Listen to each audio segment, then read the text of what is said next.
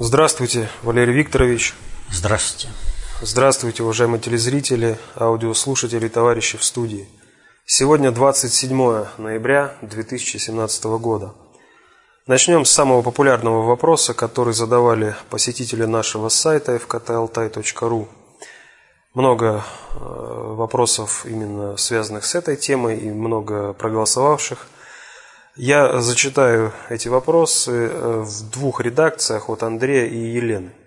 Уважаемый Валерий Викторович, новость о гимназисте из Нового Уренгоя, покаявшегося в ФРГ за так называемых невинно убиенных бойцов вермахта. Что это за игра и кому э, и от кого это сигнал? Ведь мы понимаем, что не может просто так любой школьник из нашей страны выступать в Бундестаге – что школьник – это всего лишь стенобитное оружие, и его используют как снаряд, стоящий за его выступлением взрослые люди. Первым, кто засветился с положительным отзывом, это глава города э, Иван Костогрыз. И Елена далее пишет, э, э, просит прокомментировать начало травли в СМИ несовершеннолетнего школьника из Нового Рингоя, выступавшего в Бундестаге. Ведь если внимательно пересмотреть его доклад, там нет слов покаяния и прошения прощения у немцев. А есть только неумело выраженное, но вполне искреннее сожаление о том, что некий немец стал вольно или невольно жертвой нацизма. Что это было? Почему никто в ток-шоу «60 минут» не акцентировал внимание на сам посыл ребенка о том, что война приносит горе обоим сторонам? Зачем участники шоу из мальчика намеренно сделали изгоя? И почему общественность и правительство России не выступили в защиту э, этого школьника? Здесь э, нужно выступать не в защиту этого школьника, а недопустимости какой-либо травли.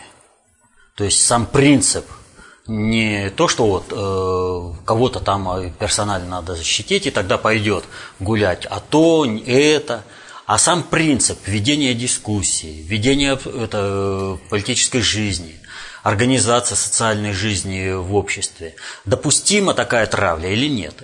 Такая травля допустима, э, скажем, в нацистском рейхе, э, сейчас на Украине. У нас травля недопустима. И нельзя здесь также искать никакой национальной подоплеки. То есть, когда начинают э, говорить, а вот он такой, потому что у него такая-то национальность, это самое паскудное дело. Всегда нужно видеть у человека его индивидуальность и системность. И вот когда мы вот эти два фактора оцениваем, мы и оцениваем поступок. А если мы начинаем, э, ах, мальчик, ах, там, э, это самое, э, кто он, э, национальность, то это совершенно другое. Вот совершенно другое. Это раскол общества и опускание этого общества до глубины гражданской войны. И именно э, вот эта провокация была вызвана именно этим обстоятельством. Именно на это она была направлена. И надо сказать следующее, э, что примечательно – что одним из первых именно в этом ракурсе защитить невинного ребенка выступила, э, вот мы говорили на прошлом вопросе-ответе, э, про депутата Анну Кувычко, э, которая выступила, ну, просто с песней, которая никуда не годится. Это не патриотическая песня. Это песня «Окно Авертона». Я тогда вставал, уже задавал вопрос. Нам что нужно вырастить? Китайских хунвейбинов – лично преданных вождю. Нам нужно вырастить Гитлер-Югент, лично преданные вождю.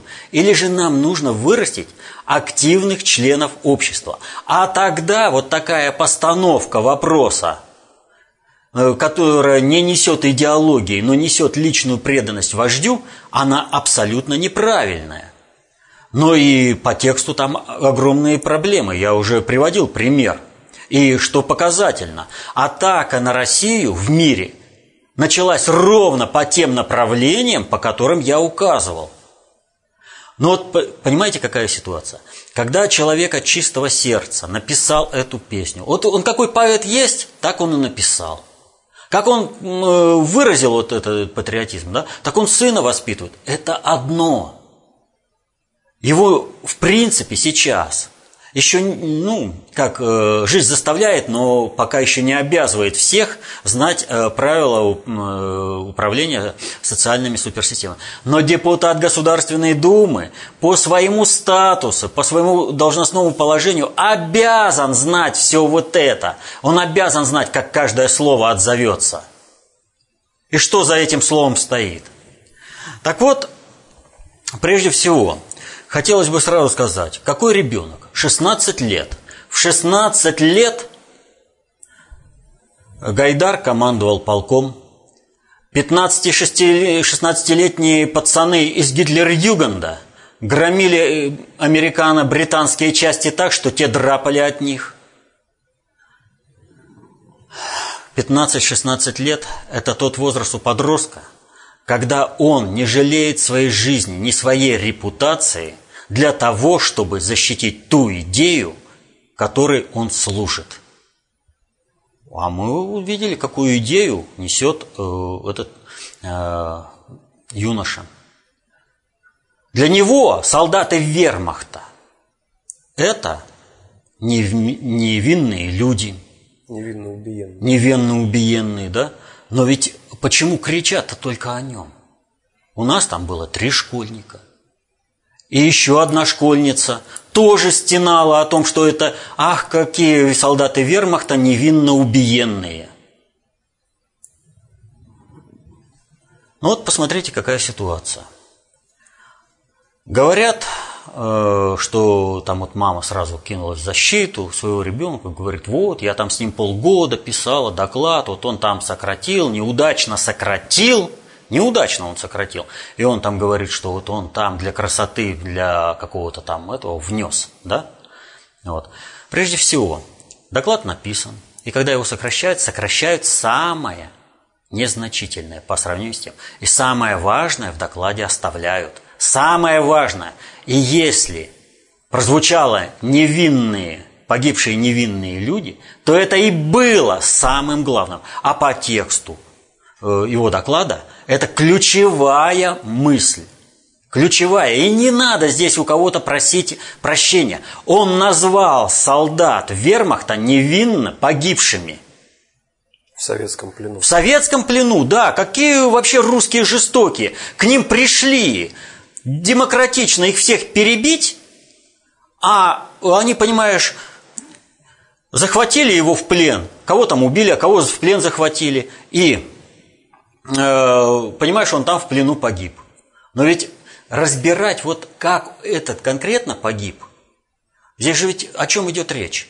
Надо вспомнить, что э, это солдат шестой армии. А шестая армия, она особая армия, в отличие от всех армий, э, которые были в Третьем Рейхе. Дело в том, что эту армию Э, до э, в 1941 году возглавлял э, генерал Рейхенау. Это ярый нацист, и он 10 октября 1941 года издал указ по 6 армии.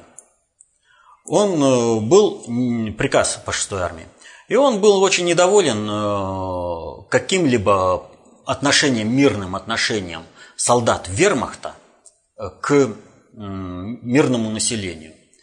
И он там э, в этом приказе, вот несколько цитат, по вопросу отношения воинских частей к большевистской системе существует еще не, неясные представления. Вот. И далее.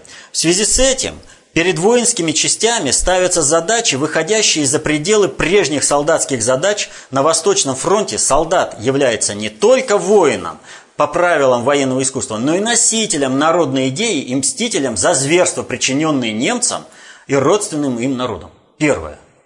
Во-первых, ставю, прям сразу ставится задача, что они будут не воинские задачи. А во-вторых, это когда это, кому Россия причинила какую, какие зверства? По отношению к чему? Это какая месть? Вот. И вот он там завершает, пишет – причем о тех, кто поддерживает, поддерживает немецкое вторжение. Он э, пишет в приказе. Многочисленные, якобы враждебные советам элементы, которые занимают выжидательную позицию, нужно склонить к решению активно сотрудничать против большевизма. В противном случае никто не сможет потом пожаловаться, что его квалифицируют как приверженца советской системы. Боязнь немецких контрмер – должна быть сильнее угроз блуждающих большевистских остатков. То есть немцев должны были бояться до предела, до ужаса. Э, командующий группой армии Рунштадт подписал этот указ, э, приказ, и всем э, издатель предписал такие же приказы. А о чем вообще? Вот в речи Гиммлера в Познане от 4 октября 1943 года, вот он, там сказано – живут ли другие народы в благоденствии, или они издыхают от голода, интересует меня лишь постольку, поскольку они нужны как рабы для нашей культуры. То есть, если погибнет 10 тысяч русских баб на рытье э, противотанкового рва, там это вообще не является никаким-то. И он говорит, славяне, народ низшей расы с каплями нашей крови, не способный к поддержанию порядка и самоуправления. Это низкокачественный человеческий материал, э, не способен поддерживать порядок. Мы, немцы, единственные в мире, кто хорошо относится к животным. Мы будем прилично относиться к этим человеческим животным. Однако было бы преступлением перед собственной кровью заботиться о них. О как! Это ставится и ставилось на протяжении всей войны солдатам вермахта. Солдат 6-й армии вермахта да, погиб в плену. Может быть и жалко. Пленный – это уже другая категория, и русский человек, в отличие от других, э, пленных не истреблял. Вот э, в Германии, в гитлеровской, было налажено производство уничтожения военнопленных. Миллионы погибли. Просто миллионы. А у нас бесконечно завшививших, болеющих, изголодавшихся солдат вермахта, сдавшихся в Сталинградском котле, тут же стали кормить и лечить. То, что было вообще недоступно нашим военнопленным в немецких лагерях. Лечить начали, спасать жизни. То, что они погибли, э, это результат того, что они все еще надеялись э, э, на то, что их как-то освободит Гитлер, и они победителями пройдут. Но вопрос заключается в следующем. Ведь в Сталинграде, в зоне, где был вот этот самый вермахт, были и мирные жители. Их-то судьба какова? Они, солдаты вермахта, в отличие от наших солдат, никогда не заботились о местном населении, никогда его не кормили. И надо сказать, что у нас самые большие потери почему? Да потому что 20 миллионов людей, не комбатантов погибло. Женщин, детей, стариков, других категорий. их уничтожали вот эти невинно пришедшие к нашей, на нашу, в нашу страну. Вот он говорит, невинных он там туда вписал. А второй девочке, это тоже он, она для красоты сама вписала. Нет, конечно. Она не сама это вписала. Им это посоветовали, им это сказали. И они приняли для себя вот эта идея, что солдаты вермахта невинные, а погибшие люди, которые посмели защищаться от этой демократии, они тоже вроде как невинные. Это, понимаете, уравнять преступника – которого убили во время преступ... Ну, совершения преступления, и того человека погибшего, которого уже успел убить преступник, они невинно убиенные. Это окно, классическое окно Авертона. И здесь не надо просить прямым текстом, простите меня и все прочее. До этого еще дойдет. И тогда будут кусать локти. Ах, что ж мы раньше-то это не увидели. Это классическое окно Авертона. После заявления о том, что солдаты вермахта невинно погибшие, больше нет никакой речи о том, что была какая-то там Великая Отечественная война. Все, этот вопрос закрыт. Погибшие солдаты вермахта и СС. Они невинные. И те, кого они убивали, невинные. Ну, вот так вот вышло. Вот такая каша. А на основе этого уже встает вопрос. Ну, они же вам культуру несли. А вы сопротивлялись. Так просите прощения. И вот тогда будет полностью каяться за то, что все. А что сейчас? Ни в коем случае, естественно, нельзя устраивать травлю человека за его политические взгляды. А это его осмысленные политические взгляды. А это политические взгляды его семьи. И не надо, что он там с флагом вышел э, потом. Понимаете? Когда реакцию получил, а что делать? Надо флажком потрясти. Ты чего этот флаг не развернул на трибуне? Вот э, вообще можно было выступить еще гораздо короче про этих невинно убитых. Э, нужно было просто заучить стихотворение Светлова, э, Михаила Светлова, «Итальянец» называется. Оно очень коротенькое. И объяснить. Итальянский корпус был в составе войск вторжения. И он ну, по поводу гибели итальянца Михаил Светлов написал э, стихотворение. Нужно было преамбулу сделать, а потом просто зачитать. Почему не может быть невинным человек, который пришел с войной в чужой дом, разрушил этот дом? И там он завершает. «Я стреляю, и нет справедливости, справедливее пули моей. Вот если мы эти слова забудем, мы как народ, как государство не имеем права на существование. То, что прозвучало с трибуны Бундестага, это как раз про это забыли. Это невинных мы убивали, которые пришли сюда. Нам постоянно говорят, вот Россия то, Россия все, она плохо живет. У нас полстраны до Волги было разрушено – все восстанавливать пришлось. И мы, в отличие от вермахта, заботились об оккупированных.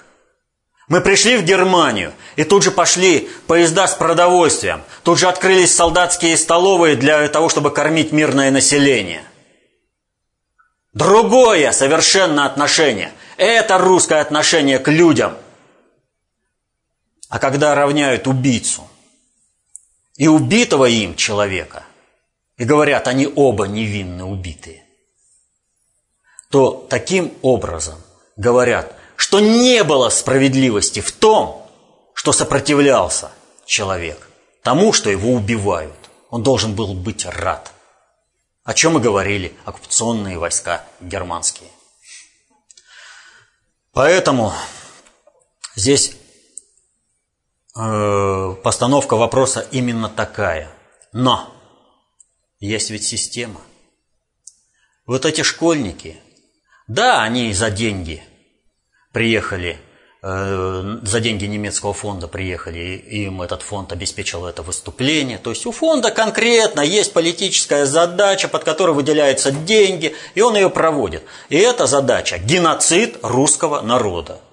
Вот на основе выступления э, наших школьников, наших, Потому что это наша боль, что школьники выступили с такой речью, с такими речами, с такой постановкой вопроса. Это нам надо решать. Как это ну, решать? Не тем, что гнобить их выступивших, а решать системно, решать проблему. Какая у нас была идеология в последнее время? Все на продажу. И мы удивляемся, что за деньги какого-то иностранного фонда, они сделали все, что этот иностранный фонд попросил. А дальше? Ведь эти школьники есть продукт системы образования. Есть продукт тех образовательных реформ, которые делали и Фурсенко, и Ливанов – это им система э, советского образования, э, создания, э, воспитания человека-творца была не нужна. Им нужен был человек-потребитель. Вот он, потребитель. Получите. Человек, не способный защитить свою страну. Человек, говорящий о том, что пришедший убийца в дом его, это невинно убитый. Ведь сама фраза, она подразумевает исключение самой мотивации, зачем появился этот солдат на чужой территории, в чужой стране. Зачем? Почему погибали люди? У нас, повторю, 20 миллионов некомбатантов погибло. Самые тяжелые потери. У нас разрушены были тысячи городов и поселков, сел. Тысячи. Нам все из руин приходилось поднимать. И при этом мы помогали возрождаться всей Европе. Там, где находились наши войска. В Чехии, значит, Чехиям, чехам помогаем. В Польше полякам помогаем. В Германии помогаем немцам. Нигде никого не геноцидили, нигде никого не притесняли. А теперь идет попытка показать, что это мы туда пришли. Вот они невинные, а наши солдаты виновные, получается. В войне не бывает такого. Вот э, есть э, фраза э, в книге э, «Эра милосердия», по которой снят э, фильм «Место встречи изменить нельзя». Там, значит, э, Жиглов разговаривает с Шараповым. Жиглов там объясняет Шарапову, что по отношению к преступникам нельзя действовать э, как по отношению к вражескому солдату. Он говорит, почему? Говорит, ну потому что он пришел сюда воевать, он с оружием в руках, и вина его не требует доказательств. Не требует доказательств, он виновен. Априори. Априори. Всегда виновен. Поэтому, когда говорят невинный, то означает, что солдат, который пришел грабить, насиловать и убивать, имел на это право. Вот так начинается окно Вертуна. Но это же сделала наша система образования. Она воспитывала. Она делала идеологические установки все на продажу и идеологическую всеядность. Она не дала э, э, исторических знаний. Вот там у этого школьника масса исторических книг. А что он вынес из этих исторических книг? Где понимание правоты нашей войны? Она ведь не зря называется Великая Отечественная война. Поэтому здесь не школьника надо гнобить. Это вообще недопустимо э, в, это, в социальной жизни. У него есть такое мнение что солдаты вермахта невинно убитые пришли сюда. Так ему нужно показать вот эту подоплеку, за что он выступает. И готов ли он оказаться среди тех, кого эти невинные уничтожали, скажем, в Бабьем Яру в Киеве или еще где-то. Быть среди мирного населения – Сталинграда, у которого эти невинные отбирали последний кусок хлеба.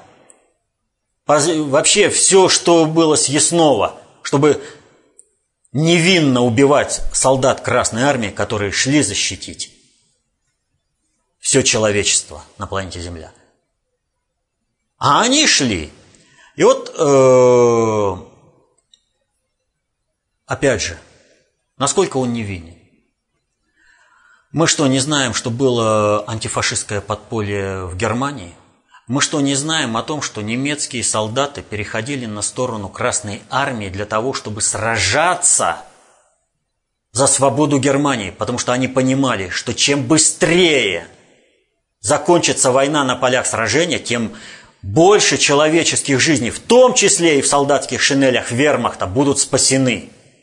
И им можно будет объяснить их ошибку – и наладить нормальную жизнь в стране. Они не против своей страны сражались, они за свою страну сражались. И для них это было примерно как гражданская война у нас в России. Они понимали, что сюда вошли не с демократией, а с уничтожением всей славянской расы, с геноцидом. И они это не приняли.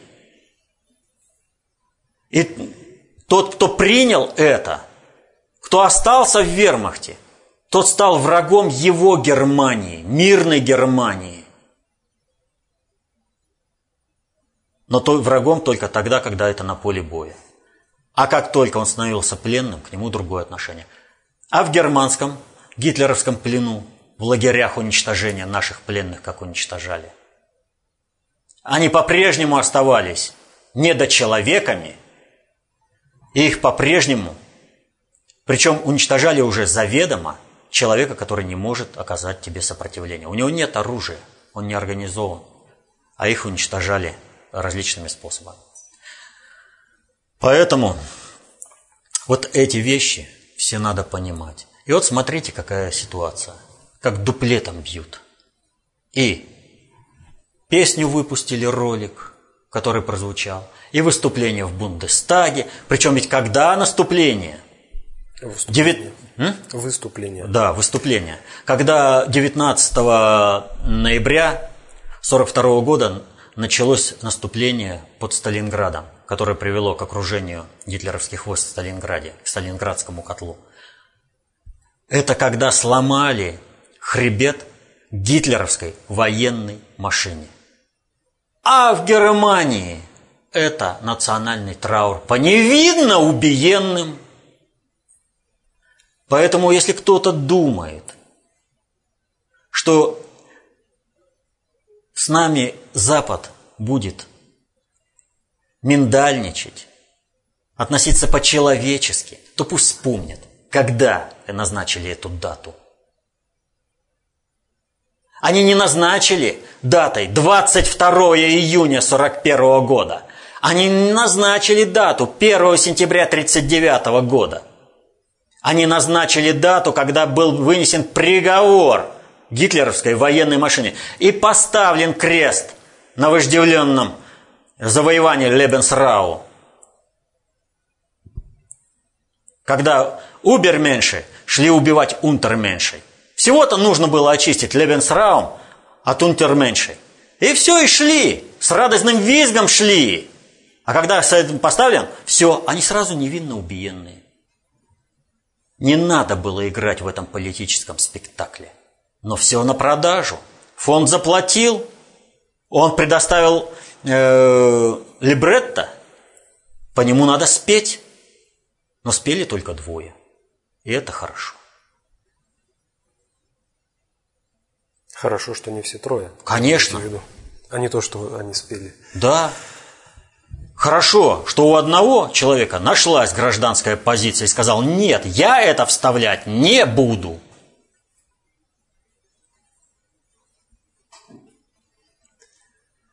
К следующему вопросу. Вас, Валерий Викторович, просят прокомментировать так называемый дипломатический марафон Путина в Сочи, а именно – 20 ноября происходит телефонный разговор с эмиром Катара. На следующий день, 21 ноября, встреча с президентом Сирии Башаром Асадом, президентом э, Чехии Милошем Земаном, телефонные разговоры с президентом США и королем Саудовской Аравии, э, также телефонные разговоры с президентом Египта, премьер-министром Израиля. На следующий день, 22 ноября, встреча с президентами Ирана и Турции – Э, и телефонный разговор с президентом Аргентины. И 23 ноября встреча с президентом э, Республики Судан, а также встреча с, председатель, с бывшим председателем Совета министров Италии Романо Проди. За четыре дня. И дальше этот марафон продолжится, потому что Россия объективно становится центром концентрации управления. И дело тут э, как бы не в том, что к этому есть огромное такое стремление, то есть как-то выцарапать, кого-то завлечь к себе. На самом деле абсолютно не так. Я уже говорил и неоднократно говорил, что э, Россия сама по себе является фактором управления, мощнейшим, fleet in being. И никуда ты от этого не денешься.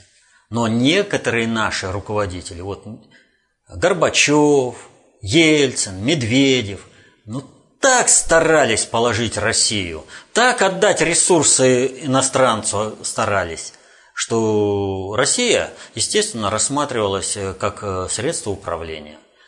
И э, в этом плане шло достаточно эффективно построение двух центров концентрации управления, куда должно было перенестись управление миром. Это Иран и Соедин... Китай. Ну, если в Китае плохо или хорошо ли, ну, все достаточно быстро идет и более-менее так, э, ну, как бы перспективно. То, что касается Ирана, то здесь все стало очень даже печально. И печально стало, в общем-то, не потому, что Россия там какие-то кузни плела, абсолютно нет.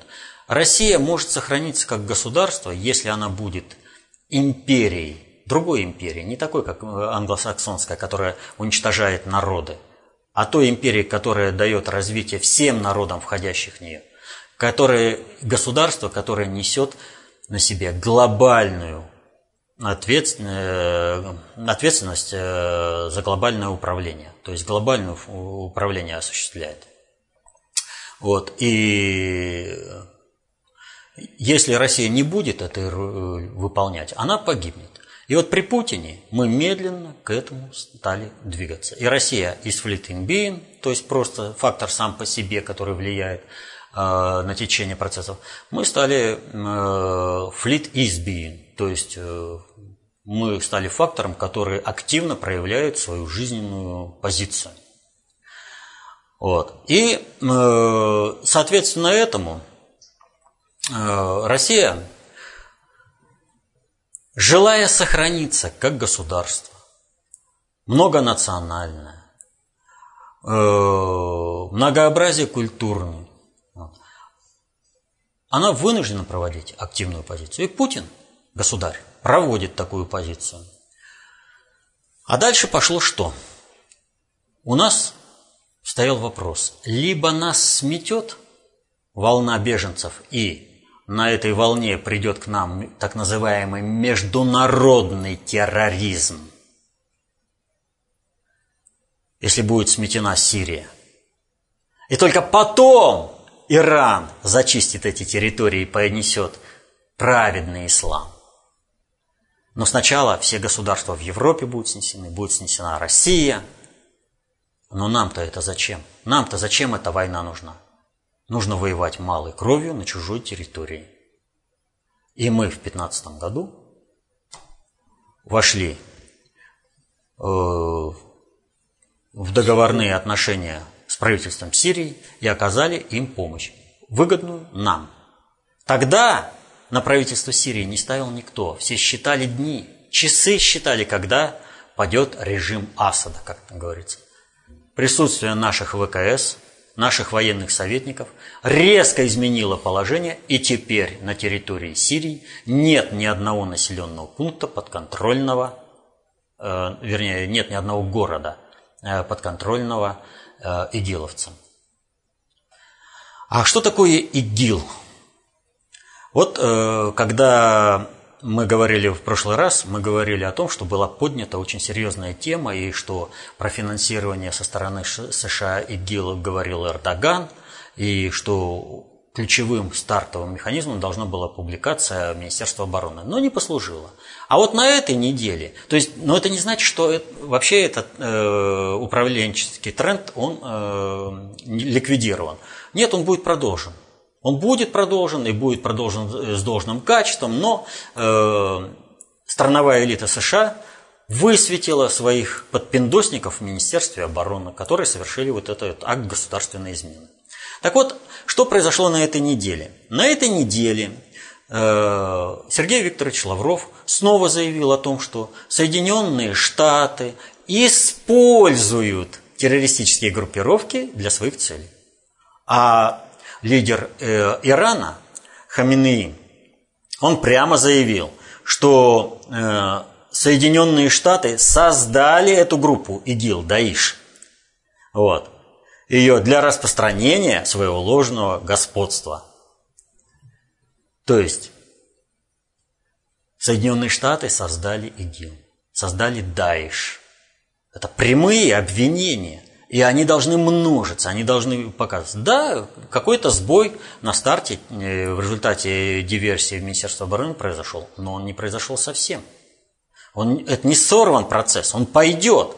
Это процесс глобальный. Это процесс обрезания Соединенных Штатов, отсечения страновой элиты США от управления э, мировыми процессами. Потому что своей внешней политикой страновая элита вмешивается в глобальную политику и ставит э, цивилизацию планеты Земля вообще просто подталкивает. Мы и так стоим на грани глобальной экологической, экономической, военно-политической катастрофы, а страновая элита США просто активно толкает человечество в эту пропасть. А, так вот, что произошло в АТЭС, э, в Дананге на АТЭС?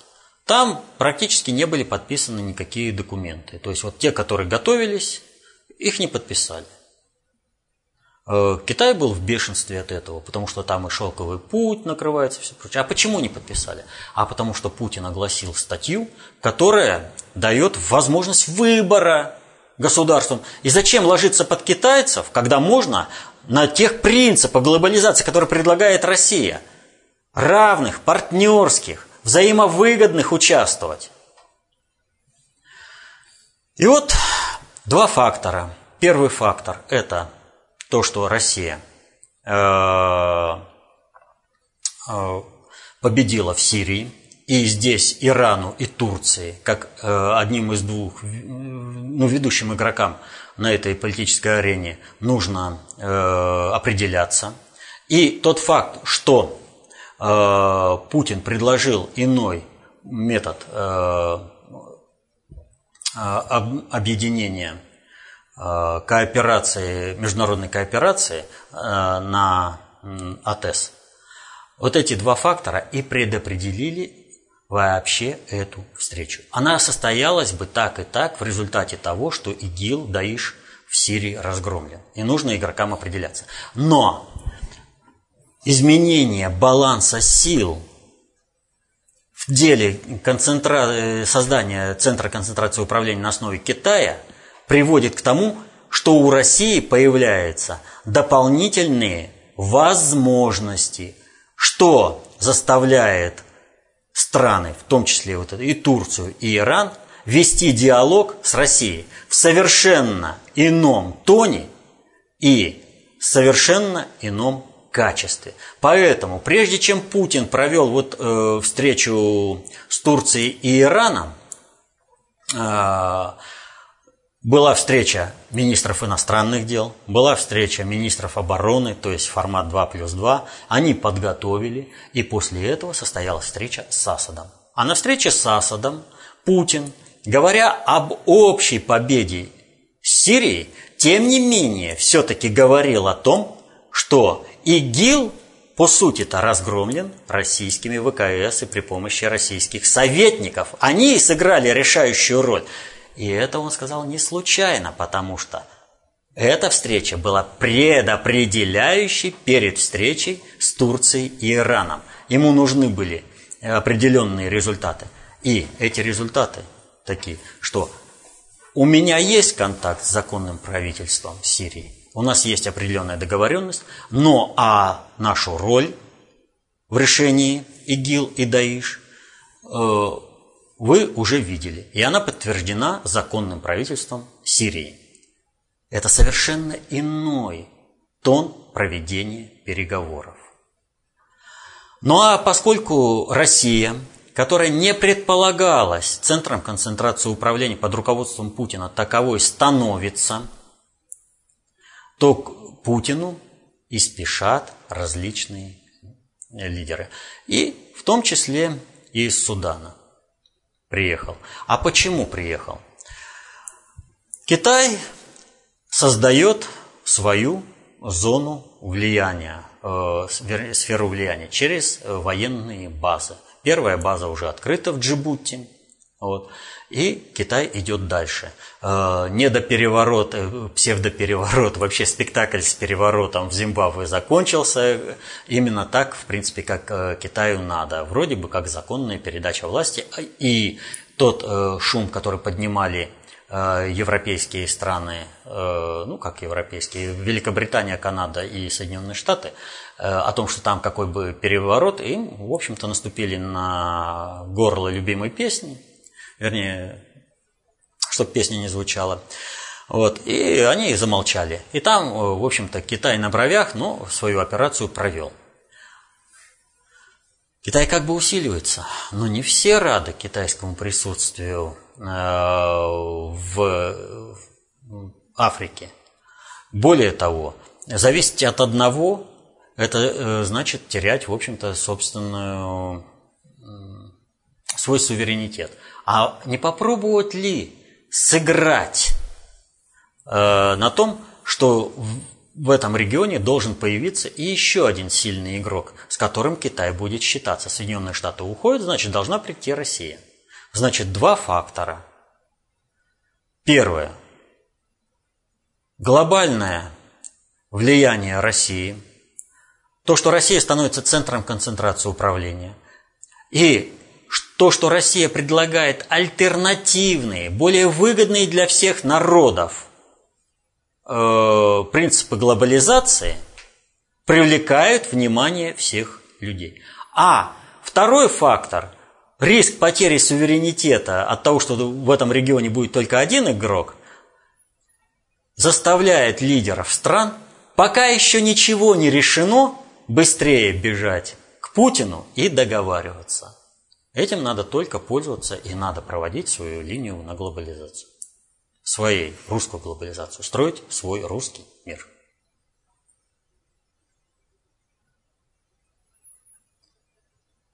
Следующий вопрос.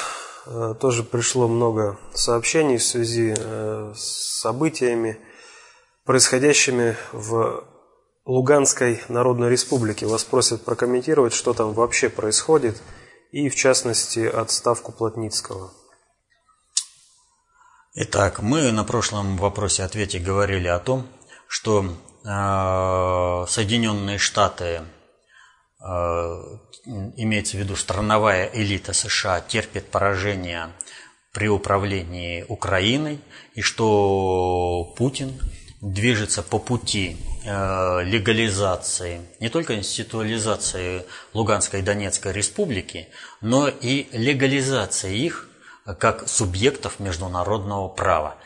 Легально они являются правоприемником э, украинской государственности, но их же никто таковыми не признает, признают государственный переворот в Киеве – это к вопросу о том, можно ли доверять западному сообществу.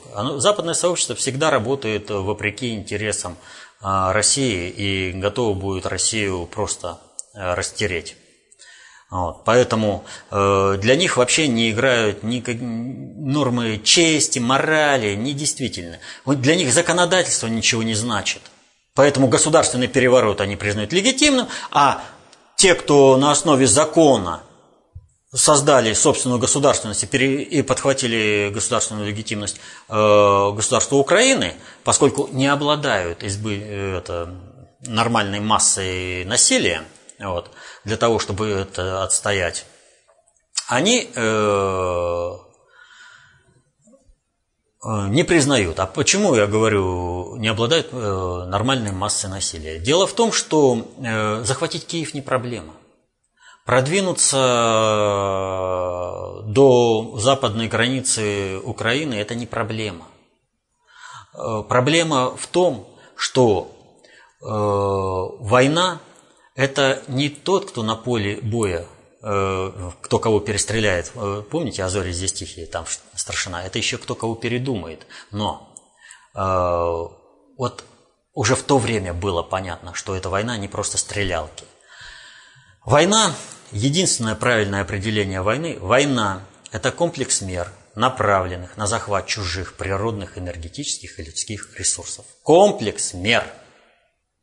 И этот комплекс мер подразумевает только шестой приоритет, не только шестой приоритет, где когда кто кого перестреляет, но и проведение так называемой холодной информационной войны. И вот в этом плане, при проведении холодной информационной войны у э, республик, у Луганской и Донецкой республики не хватает своих ресурсов для того, чтобы заводовить противника. Все СМИ подконтрольны противникам России.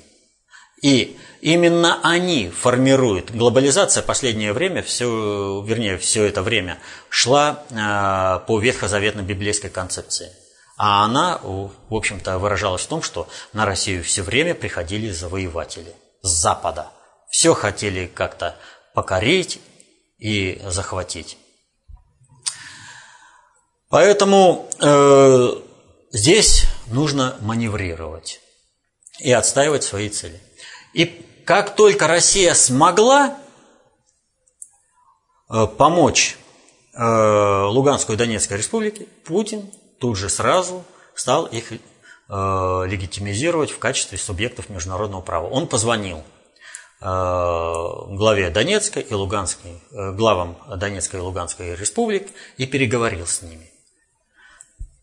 И опасность вот такого разворота событий Э, для проведения не только э, политики э, американской страновой элиты, но и для глобальщиков, она, в общем-то, очевидна.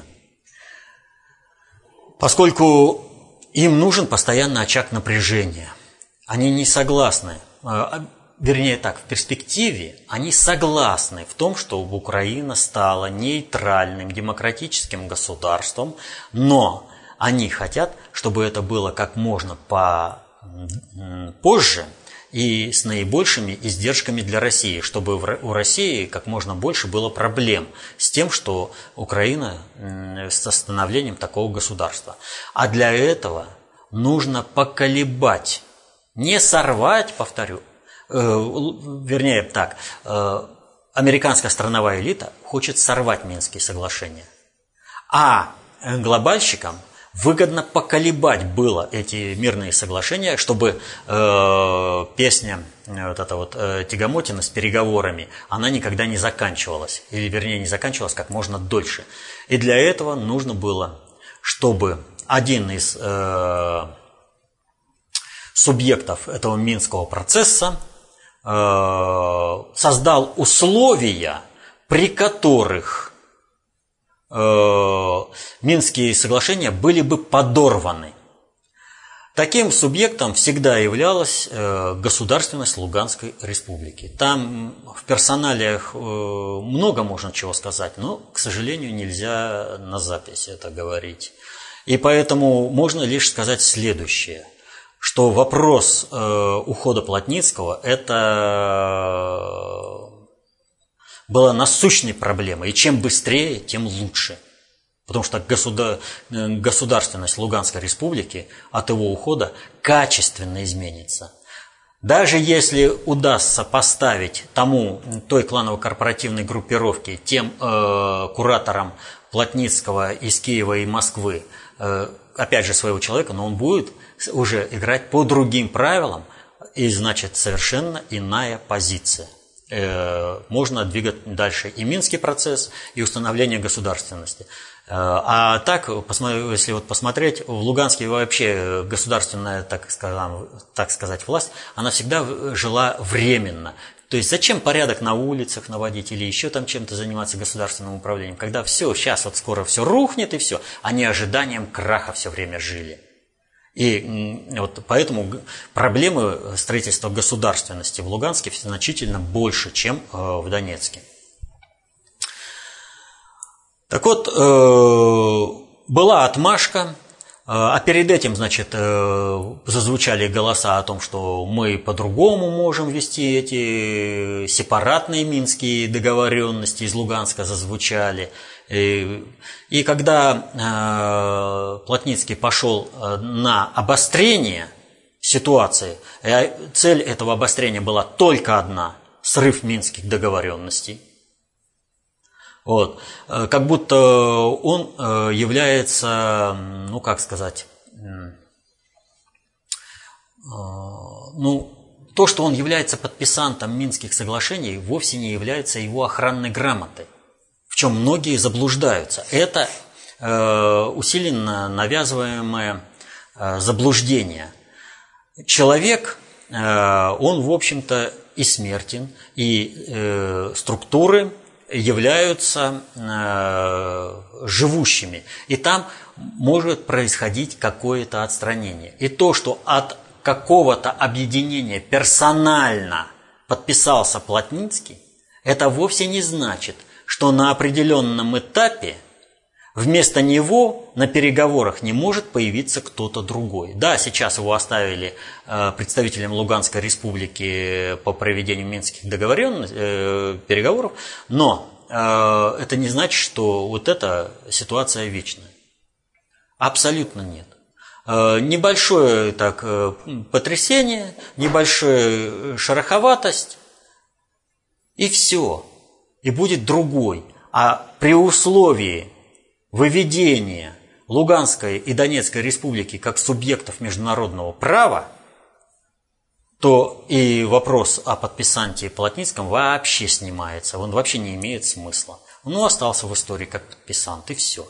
То есть э, здесь как бы компромиссное такое – если вот Плотницкий там и кланово-корпоративная группировка, которая стоит за ним и в Москве, и в Киеве, она шантажирует тем, что вот типа Плотницкого подвинуть, и это срыв минских договоренностей, это не так. Это не так. При правильной постановке переговорного процесса это, ну, небольшой такой, небольшая шероховатость, не более того. Когда, если Плотницкий вообще будет отстранен от проведения этих переговоров. Это, повторю, это всего лишь грамотное ведение переговоров. И процесс не будет сорван никоим образом.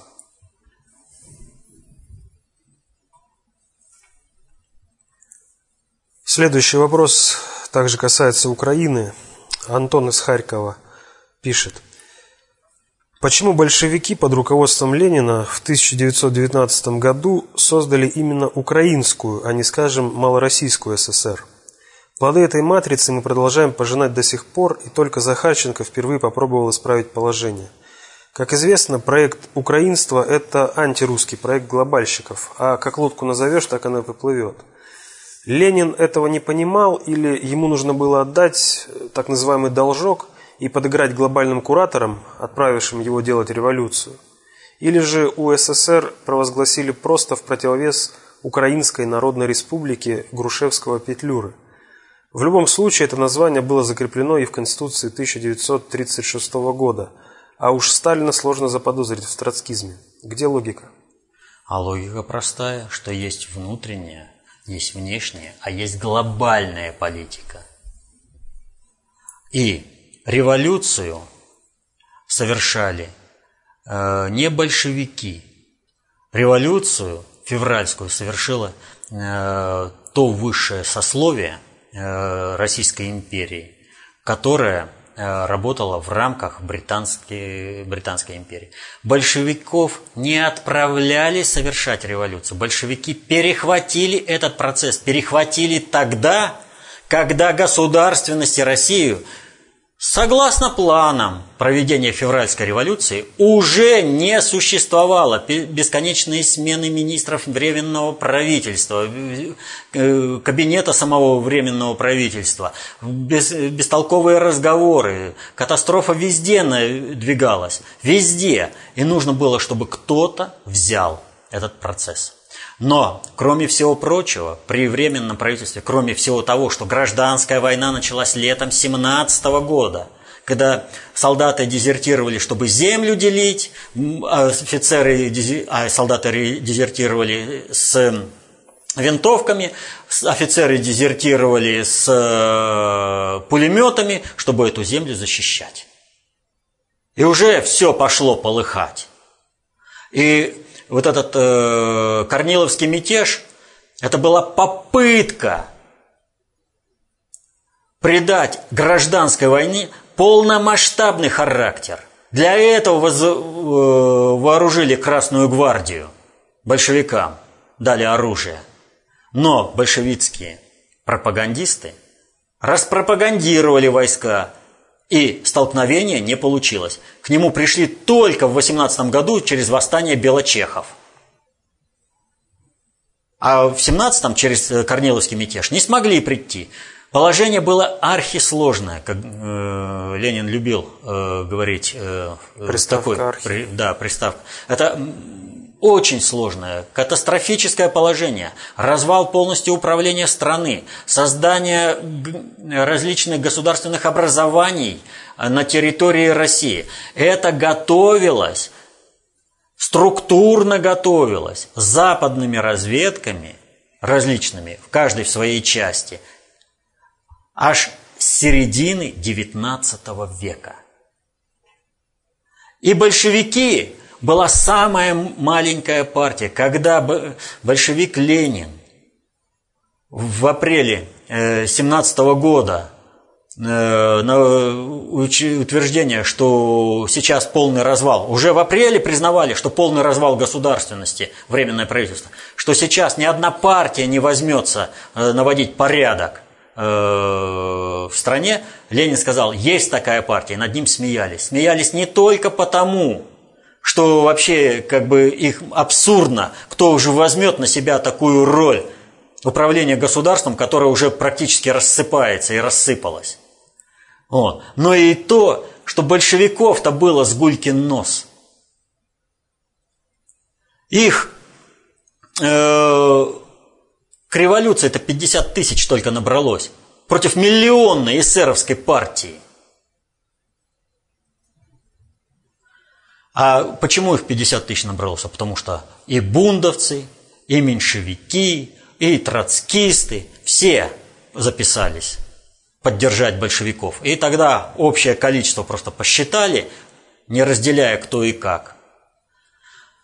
Так вот, все, весь развал страны, создание различных э, государств на территории страны был запланирован еще в XIX веке.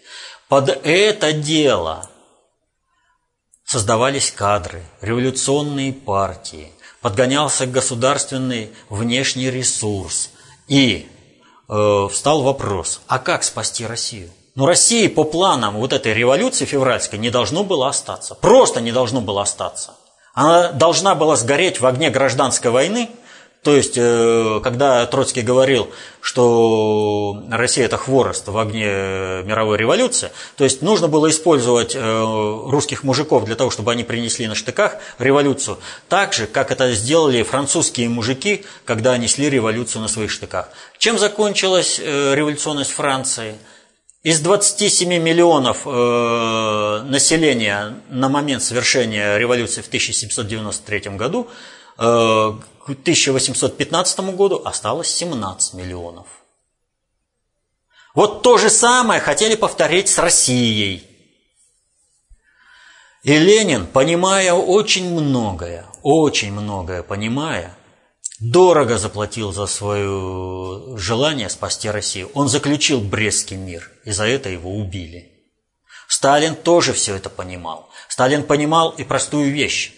Вот э, интеллигенция э, Российской империи в своем большинстве, она сказала «фи» большевикам, не будем работать с вами – когда сказала? После гражданской войны. А до этого-то победное шествие э, советской власти. Всем нужен был порядок, и советскую власть признавали все. Если бы не мятеж чехословацкого корпуса, вот, не было бы никакой гражданской войны. Очаговые э, сопротивления были бы задавлены, эти банды. Только вот этот избыток э, силы в лице чехословацкого экспедиционного корпуса – Э, привел к тому, что гражданская война полыхнула по всей России. Вот. Так вот, Ленин понимал одну простую вещь. Если сейчас по планам троцкистов и за кулисы русские мужики пойдут нести революцию штыками в Европу, то России не будет. И не будет русского народа. И он заключил Брестский мир для того, чтобы здесь навести порядок, здесь справиться с врагами России, которые будут воевать против большевистской власти. И э, он оказался полностью прав. За это, я повторю, его убили. Но Сталин прекрасно понимал, кто у него является управленческой силой. Вот э, у большевиков было мало своих управленцев. А те, которые были, многих светить было нельзя, иначе бы их просто поубивали. Ну, я имею в виду русский генеральный штаб и разведку генерального штаба. Вспомним вот противостояние, когда большевика Фрунзе назначили на место нарком военмора вместо Троцкого. Его тут же убили при проведении э, э, хирургической операции. А заместителя нарком военмора Котовского, который тоже должен был прийти, вот, его просто застрелили.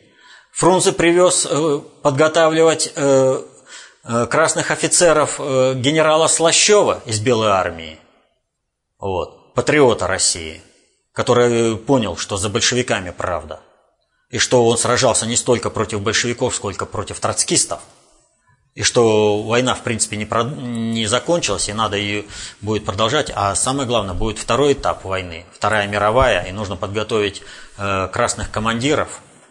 А кто будет готовить? У него боевой опыт. Его тоже убили, и многих поубивали большевиков, как только они угрожали Э, статусному э, положению троцкистов. Просто вот как только кого-то, какого-нибудь э, наркома планировали поменять, так тут же большевик, который должен был прийти на это место, умирал. Или убивали, или еще другим способом. Положение было серьезнейшее. И поэтому Ленин не имел возможности по отношению к Украине реализовывать другой план государственного строительства. Сталин пытался при создании СССР э, продвинуть э, план культурной автономии. Почему Ленин его не поддержал? Ну, я не знаю. Вот. Э, была возможность, э, она в принципе была реализуемой, поскольку этот план, он признался бы практически всеми отделениями э, партии большевиков вместе с троцкистами там. Троцкисты потом навязали свою дискуссию, чтобы переиграть. А тогда вариант построения нормального унитарного государства без деления на окраины – был. Вот. Но, э, видимо, были какие-то причины, и надо здесь смотреть в архивах. Не все сейчас понятно. А Сталин э, понимал, какие кадры его окружают и как. И Сталин с Коминтерном до самого 43 -го года ничего сделать не мог. И, со, и вынужден был с ним соотносить как со структурой как субъектом управления. И только в 1943 году он ликвидировал э, Коминтерн как субъект управления. Но это не означает, что он ликвидировал Коминтерн вовсе. Люди остались, э, связи между ними остались, и кланово-корпоративные интересы остались, которые они проводились уже не структурно, а бесструктурно. Но это все-таки уже было достаточно серьезной победой Сталина в противостоянии с надгосударственным управлением. Поэтому вот так вот плоскостно рассматривать, э, почему Ленин создал, а почему это, э, это неправильно. Надо входить в суть процесса, надо вообще откуда все течения появились, когда начало все создаваться. И вот если бы, скажем, э, после отречения императора к власти пришли сразу большевики, никакие окраины бы не поплыли. Была возможность тогда еще государственным инструментарием а, погасить все сепаратистские настроения. И государство было бы империей, но унитарной империей. От Варшавы до Аляски? Да. Хотя уже на тот момент она отошла к США. Это имеется в виду Аляска. А Варшава да, да. стала самостоятельным как бы государством. Как бы государством оно является и до сих пор. Повторю, Я два раза сказал «как бы». Ну, кстати, вот э, в том числе э, этот вопрос э, рассматривается в записке ВПСР к столетию Великого Октября, доступного сейчас на сайте dotu.ru. А следующий вопрос от Евгения. Прокомментируйте, пожалуйста, арест Сулеймана Керимова во Франции и заявление нашего МИД по этому поводу. Ну, э, будем говорить так, заявление МИД, оно как обычное, ритуальное. Протокольное. Протокольное, да, ничего не сделаешь. А вот арест он очень интересный.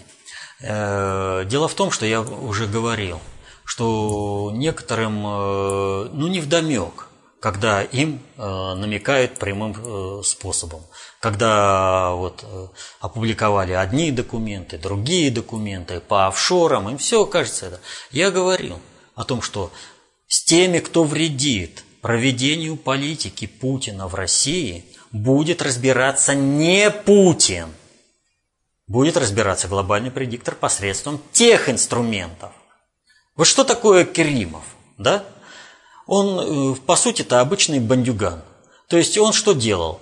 Он отжимал, так сказать, э, предприятия, э, более-менее легально, законно, приобретал их, а потом передавал их тому, э, кому нужно, но тот уже являлся полностью, как сказать... Зависимым? Нет, нет, тот являлся это, приобретателем каким ну, честным? Да, честным приобретателем, то есть его сделку уже не поставишь под основу, потому что и самому Керимову ничего не предъявляли-то, то есть все нормально. Ну, вот такой вот удачливый делец, э, и, и вдруг ему и финансирование открывалось, все прочее. И вот э, если посмотреть, э, для кого он так работал, кому бизнес периода, от кого он был оператором, так сказать, на рынке управления собственностью – кому он бизнес создавал как э, основу для э, дальнейшего существования в мире, вот, э, то все становится очевидным, кому послан знак. И с ними не будут считаться, их не спасут никакие дипломатические паспорта или еще что-то. Ну, сколько уже это, на Западе вообще, если надо кого-то ликвидировать, кого-то там арестовать, какой закон? Там все по понятиям делается. И здесь по понятиям показано. Ребята, вы заигрались. Все. Вот сейчас через Керимову мы будем по одному вас выщелкивать, если вы будете дергаться против Путина.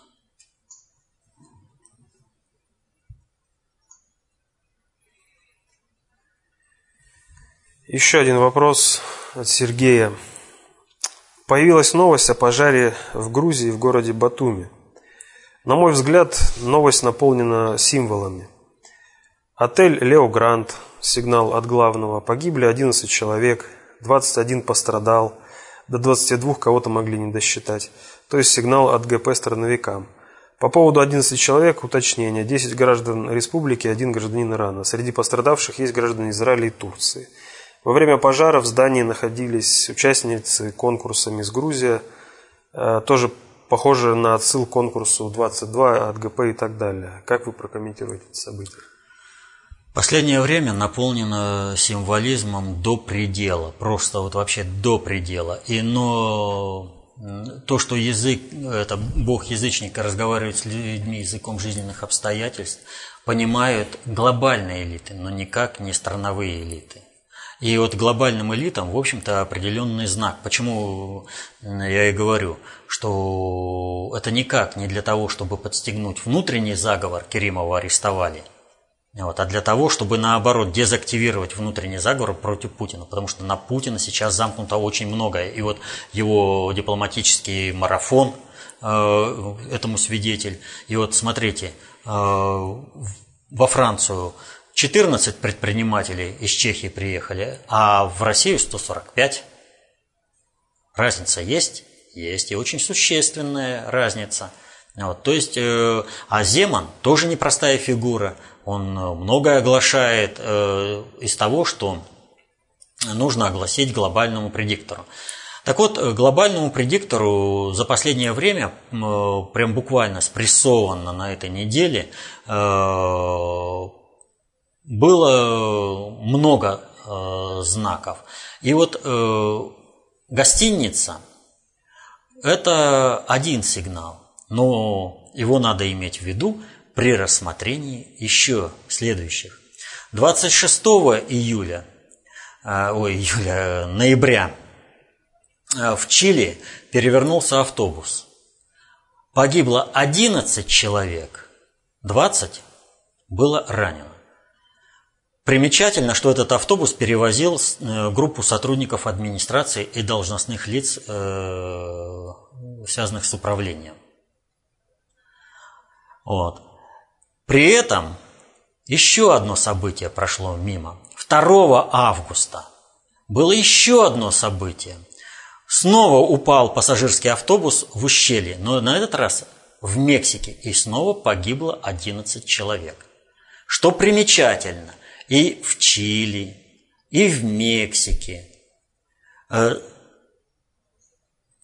происшествие произошло в Чили у города Виктория, а в Мексике э, у города Сьюдад Виктория. А что такое Чили и Мексика. Мексика – это родина двух э, цивилизаций инков, э, прошу прощения, ацтеков и майя, а Чили э, в значительной части э, входила в цивилизацию инков. Я уже здесь был вопрос, э, как, я не помню, когда мы обсуждали, я уже говорил, что для глобального предиктора является, в общем-то, катастрофой то, что они уничтожили эти цивилизации – Потому что эти цивилизации управлялись на биогенном уровне. Там были биогенные технологии управления обществом. А Запад развивается техногенно. И техногенное э, развитие подразумевает распространение знания среди всего населения, всего общества, что ведет к крушению управления этим обществом по принципу толпа элитаризма и эзотеризма. И если бы западная цивилизация взяла бы эти биогенные цивили... Э, технологии, сохранившиеся в Америке, все было бы хорошо. Для них имеется в виду. Их бы господство на планете Земля было бы неоспоримым, потому что они успели бы остановить технический прогресс. Потому что, ну, ружья какие тогда были? Э, примитивные пушки тоже э, плавали при помощи парусов. Вот. И все это можно было бы остановить, если бы они взяли технологии жрецов майя, инки, ацтеков. Но они это сами уничтожили. Таким образом, за, сейчас эта территория находится э, в западной это концепции управления. Таким образом, автобусы с управленцами едут к Виктории, Виктория Победа, и успеха они не получают. Но и произошло еще одно событие, которое очень интересно. Дело в том, что в ночном клубе на Тенерифе провалился пол. И пострадало 22 человека. А провалился участок площадью 4 квадратных метра. Какая философия у нас господствует? Материя, о, прошу прощения. Материя, так, энергия, пространство и время. Материя, энергия, пространство и время. Вот на основе этой философии управлять миром далее нельзя. Провалишься. Гибельно. М? Гибельно даже. Гибельно. И эту гибельность подчеркивает еще одно событие – все мы знаем о том, что э, затонула подводная лодка Аргентины. И там э, на борту 44 члена экипажа. 44 числовая мера слова «жрец». Лодка, э, часть Аргентины, там тоже было государство инков. То есть тоже к инкам относится, тоже к технологиям, которые хотели бы получить глобальный предиктор того сейчас, а глобальный предиктор того времени уничтожил неразумно вот это все. И что, как у нас э, называются примитивные технологии? До потопа. До потопные технологии. То есть прежняя цивилизация утонула. И вот, смотрите, сколько символизма везде. Всем направлено. И евроазиатскому блоку э, э, Э, глобального предиктора и евроатлантическому блоку глобального предиктора всем направлены знаки, что это для вас финал, это гибельно. Меняйте концепцию управления, маневрируйте. И спасение здесь только одно. Кто ловет на помощь лодке, прилетел на помощь лодке? Россия. Это последний вопрос. И вот событие, которое, в общем-то, произошло по-крупному на этой неделе, которое взволновало всех, это выступление наших школьников, наших, повторю. И то, что они так выступили, это наша проблема, это наша беда, нашего общества, наших школьников в Бундестаге в Германии, должна быть понята правильно. И если мы не изменим нашу систему образования.